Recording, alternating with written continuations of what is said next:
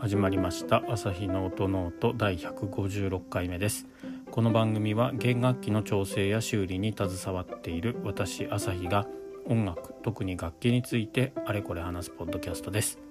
楽器本体のことから弦などのアクセサリーそして音ノートに関して思うがままに語っていきます。番組を通してバイオリンやビオラチェロなどに興味と親しみが深まってくれたら嬉しいです。ということで本日も始めていきたいと思います。えっ、ー、と最近近況報告をしていなかったんで近況報告をしておきますと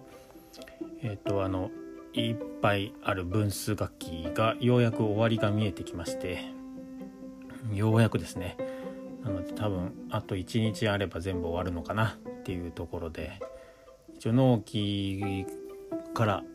3換算逆算してもまだ多分2日ぐらい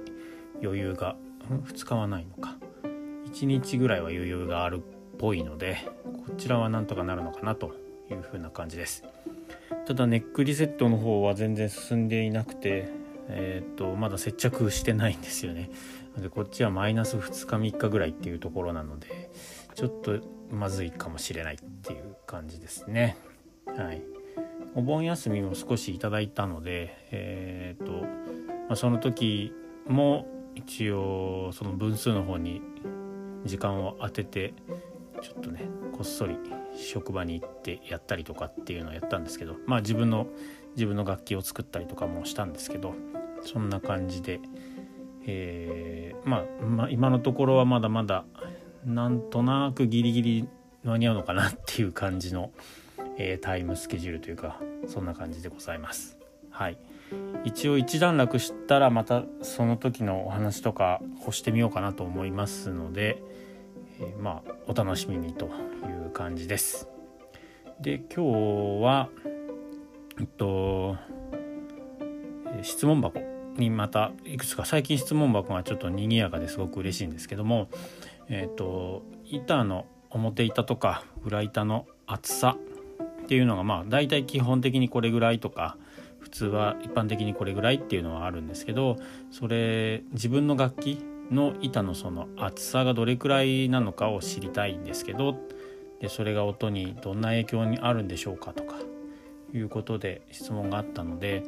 少しその辺の補足まではいかないと思うんですけど、まあ、板の厚さのことについて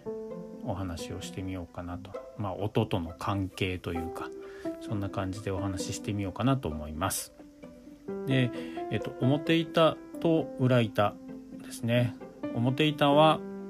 あの駒が立っていてで両側、まあ、真ん中の左右に F のマークみたいな感じで F 字工って呼ばれるあの部分。で裏板は、まあ、それをぐるっとひっくり返してもうほんと裏側。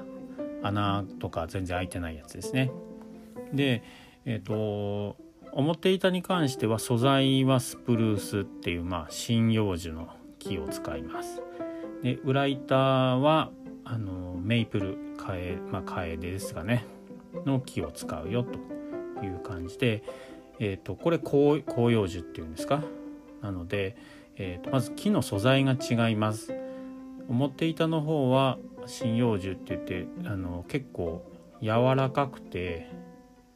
硬い柔らかいでいうと柔らかくて、まあ、弾力があるって言ってもいいのかもしれないですね。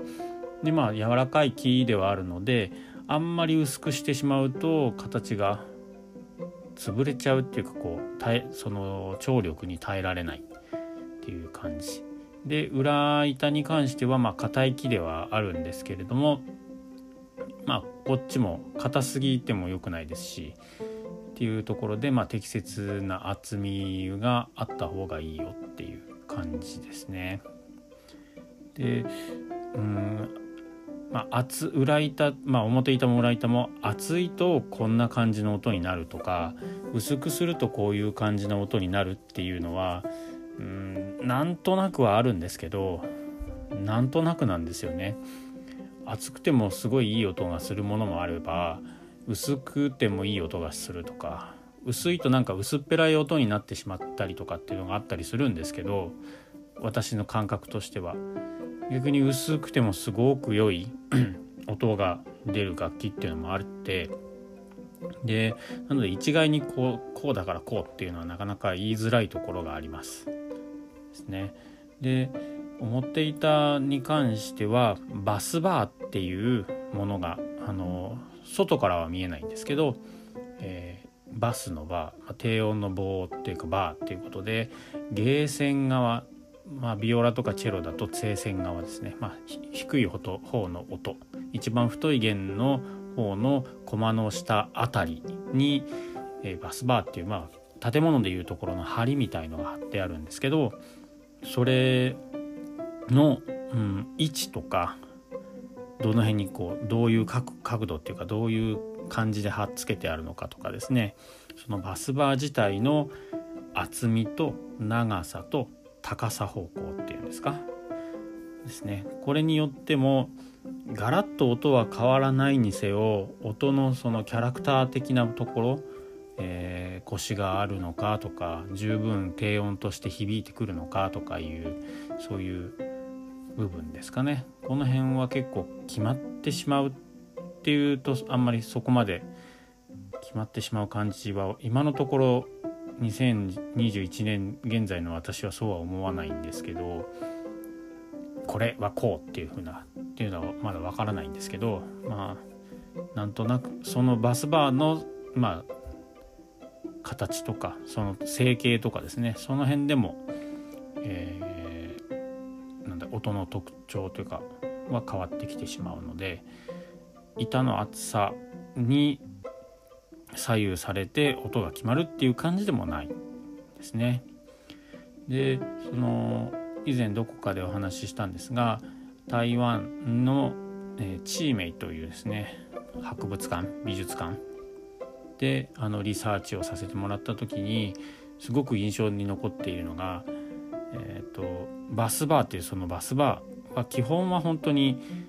一番低音側の、あの楽器の表板の下に貼り付けてあるんですけどで長さもある程度これぐらいの長さって決まってるんですけどものすごく短くいバスバーででしかもえっ、ー、と普通何て言ったらいいんだろうな。バスバーって指板とか縦にこうまっすぐに刺さってると思うんですけどああいう大体ああいう向きで貼ってあるんですよね。要は上、えーとバイオリンを正面にこうネックのところを持って F 字工が左右に見えるようにこう真正面に持った場合に指板とかあと弦とかが貼られてるようなああいう方向でバスバーって大体貼られ貼っつけてあるっていうところなんですけどもうまあ6時みたいな感じですよねアナログの時計でいうと6時方向。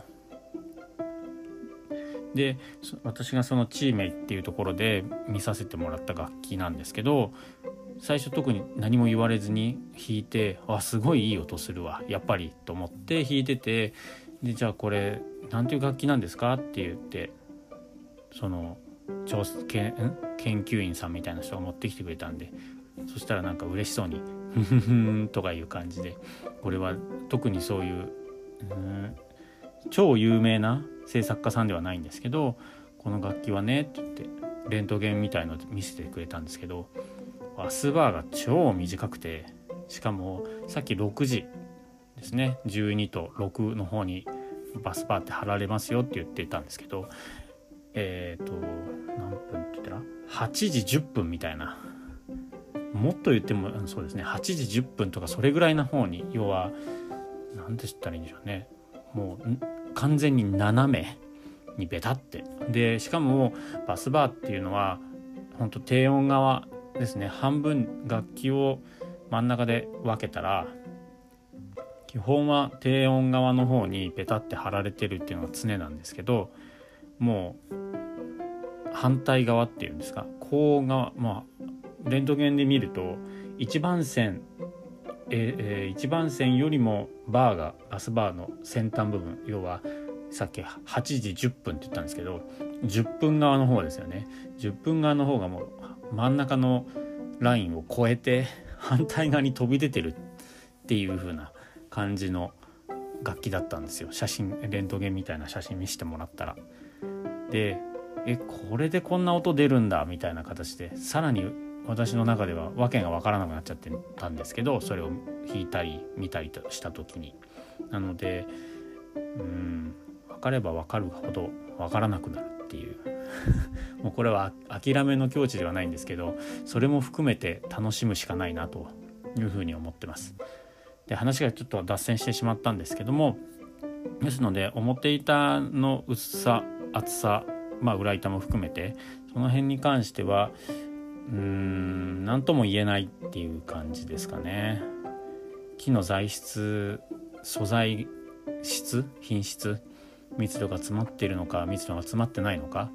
密度が詰まっていればまあ薄くしても強度は耐えられますし逆にねスカスカな木であれば厚くしないと強度がないでも数値的なところだけであこれまあ例えばわこれ4ミリもある4ミリ厚さ4ミリもある結構厚いなって判断したとしても実際のところ木がそんなにいい木ではないから厚くしないと,、えーと、強度を保てなかったんで厚くしてやるだけなのかもしれないですしこの辺に関しては本当にうん難しいところではありますね。そんな感じでございます。あとはまあ先ほど言ったように厚さとかバスバーだよとかあとはこう楽器を輪切りにしたところを想像していただくとこうなんで言ったらいいんでしょうね。どら焼きみたいな感じでこうアーチが膨らんでると思うんですけどあの形あれでも結構音とか、えー、変わってくるのでですんでうん。総合的に見てどうなのかっていうところを判断する。必要があるかなっていう感じは私はしています。はい、私よりねすごい人はたくさんといるのでもっと全然違うもう少し先のステージに行ってる方からするといやいやそうそうそうは言ってもこうだよとかっていうえ、ー、となんだ自分の中での経験値をもとにしたお話とかもしてくれる方はいるかもしれないですけども私が知る限りではそんな感じというところですですね。うん、で、えーとまた長くなっちゃいましたけど厚さを測る時はどうしたらいいかっていうところなんですけどまあ、楽器として出来上がっているとこうノギスノギスじゃないな。キャリパーとかで測ることはできないんですよね。こう厚さを測るやつがあるんですけどあれ箱になっちゃってるんで中入んないんですけどえっとマグネット磁石の力であの厚みを、えー、箱バイオリンの箱を開けないでも測れる、えー、機械があります。どんな形って言ったらいいんだろうな。なんかでっかい太い温度計みたいな感じ？でメモリがこうちゃんとついててで上の方こうなんか引っ張ると注射器みたいではないんですけど上の方にこう引っ張るとそのコンって音が言うんですけどでそうすると磁石の力で外れてでそこのコンって外れた時に、えー、その引っ張ったところのノズルじゃないんですけど紐みたいのついてるんですけどそれが止まってるところの数値が厚さっていう風な形で、えー、測る器具がありまして確か数万円しちゃうと思うんですよね。結構高かった記憶があるんですけどそういうのがあれば一応、えーと、箱を開けずにキャリパーがなくても測れはします。のでうんそうですね。私またあの写真撮ってどっかツイッターとかに載せますんであこんな器具なんだっていうことで、えー、物を確かめてみていただければと思います。結構工房とかだとお店だと持ってるところがないかもしれないですけど工房さんだったら持ってる方は多いのではないかなと思うので気になる方はちょっとそこで頼んでみるっていうのもいいかもしれないですね。まあ、職人さんの時間をとその技術量をあの使うことにはなるので何かしらお礼というかね対価とかをあのいつもそんな話をしちゃって申し訳ないんですけど、うん、そんな形であのお支払いじゃないんですけどねしてあげるとその方も喜ぶのではないかなと思います。はいということで今日もちょっと長くなってしまいましたが今日の朝日の音ノートは表板と、まあ、とかの厚みと音の関係について全く答えを話すことはできてないんですけど少しだけお話をしてみました。はい。では番組を気に入ってくれた方はフォローやサブスクライブをどうぞよろしくお願いします。Twitter と Instagram もやっております。えっと朝日の音ノートですね。番組のタイトルでを見ていただいてそれで検索をしていただけると多分アカウントが引っかかると思いますのでじゃんじゃんなんかいろいろつぶやいてみてください。あとはお知らせなんですけれども、えー、と明日ですね、えー、と明日が8月21日の土曜日の夜10時半ぐらいから、えー、とスペースツイッター上でスペースをやることになりました。私がなんかすごく写真のことについていろいろ聞きたいのでじゃあちょっとお話をさせてくださいということで、えー、ある方とコンタクトまあツイッター上のタイムラインにも出てきているとは思いますけどもその方とやろうかなというふうに思っております。チェロを弾く写真家さんですね。あの楽器の写真を撮る時の tips みたいなところとかいろいろお話できたらなと思いますのでその時間帯もし時間が空いていて興味があるっていう方はあの聞きに来てみてください。で私写真とかいろいろやれますよとかですねいろいろあればあのリクエストスピーカーのリクエストしていただければどんどん輪に入っていろんな話ができればと思いますので、えー、明日の8月21日土曜日の夜10時半ですねもし興味がある方は覗いてみてください。はいということでまた次回の配信でお会いしましょう。ありがとうございました。さようなら。